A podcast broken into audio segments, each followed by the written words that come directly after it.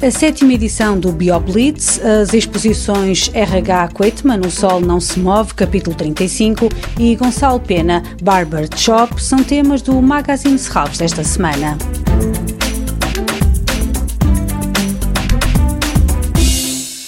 BioBlitz descobre a natureza do Parque de Serralves com a Lipor. Está aí a sétima edição do BioBlitz, um evento pedagógico e científico de sensibilização para o ambiente, biodiversidade e sustentabilidade. Durante uma semana é dada a conhecer a fauna e flora do Parque de Serralves como forma de promover a consciencialização da comunidade para a importância da biodiversidade através da conexão entre metodologias explorativas, científicas, artísticas e culturais na construção de uma narrativa inspirada no Objetivo de Desenvolvimento Sustentável da Agenda 2030, proteger a vida terrestre. Este ano o BioBlitz tem um formato diferente, realiza-se online para as escolas e presencial para o público em geral, contando com oficinas pedagógicas e científicas, saídas de campo, visitas temáticas e espetáculos. BioBlitz descobre a natureza do Parque de Serralves com a Lipor a partir de 31 31 de maio e até 6 de junho.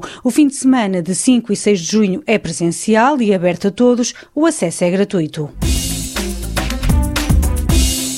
Estes são os últimos dias para ver a exposição RH Quaitman O Sol Não Se Move, capítulo 35. Esta mostra marca a estreia do artista norte-americano em Portugal. RH Quaitman usa técnicas de reprodução mecânica e tradições da arte conceptual para criar séries fechadas de obras divididas em capítulos. RH Quaitman aborda a pintura como se fosse poesia. Os seus trabalhos estão organizados em capítulos estruturados como um livro. No capítulo 35, exposto em Serralves, o seu trabalho baseia-se em pinturas sobre painéis de madeira com uso de elementos fotográficos. O trabalho de Quaitman aponta para as novas possibilidades da pintura de hoje. Uma exposição para ver no Museu de Serralves até 30 de maio.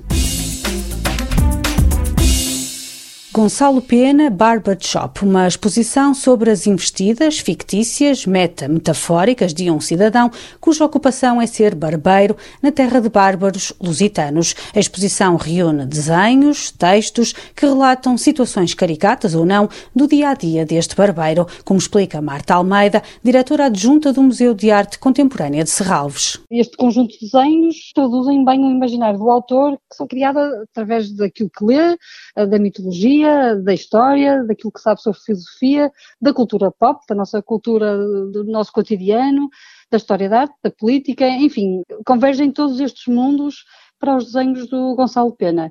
E tem realmente um cariz bem irreverente, que acho que o público vai gostar, lá está, de os ver e de os ler também. Gonçalo Pena tem formação em pintura e inúmeros trabalhos como ilustrador. Gonçalo Pena estudou Belas Artes em Lisboa, licenciou-se em pintura e, também fez um, uma formação em ciências de comunicação. O Gonçalo trabalhou uh, vários anos uh, como ilustrador em jornais e em muitos semanários e revistas. Portanto, daí ser um nome que realmente pode nos estar, de certa maneira, na memória. Uma exposição que também serve de pretexto para o lançamento de um novo projeto editorial. Vamos lançar um terceiro volume de desenhos uh, chamado Barbershop, tal como a exposição. É um livro que é em associação com a Mousse Publishing em Milão vai ser editado agora a ocasião da exposição, em que reúne realmente cerca de 300 desenhos e trabalhos eh, de textos inéditos de alguns autores, como a Gabriela Brantes, Alexandre Estrela e do João Maria Guzmão e Pedro Paiva. Esta série deu-se início em 2014, com o primeiro volume chamado Monkey Trip, e um segundo volume em 2016 chamado Unfinished Mandarin.